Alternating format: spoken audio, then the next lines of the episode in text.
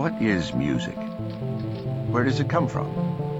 Why do some sequences of sounds move us so, while others make many of us uncomfortable?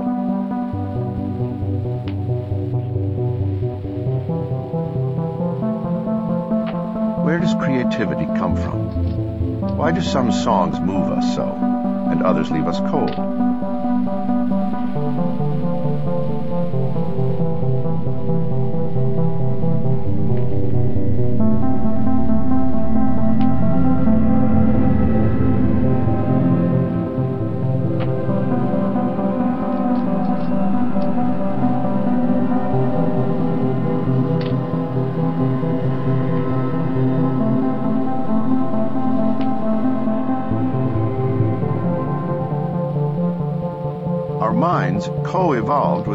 World, changing in response to an ever-changing world.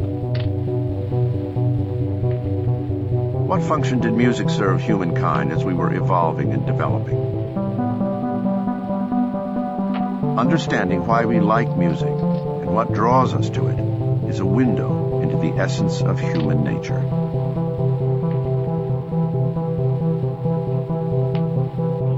As our brains have evolved, so has the music we make with them, the music that we want to hear.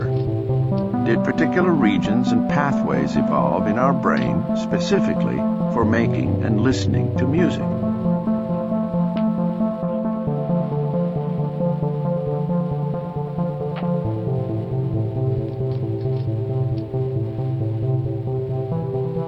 One thing led to another.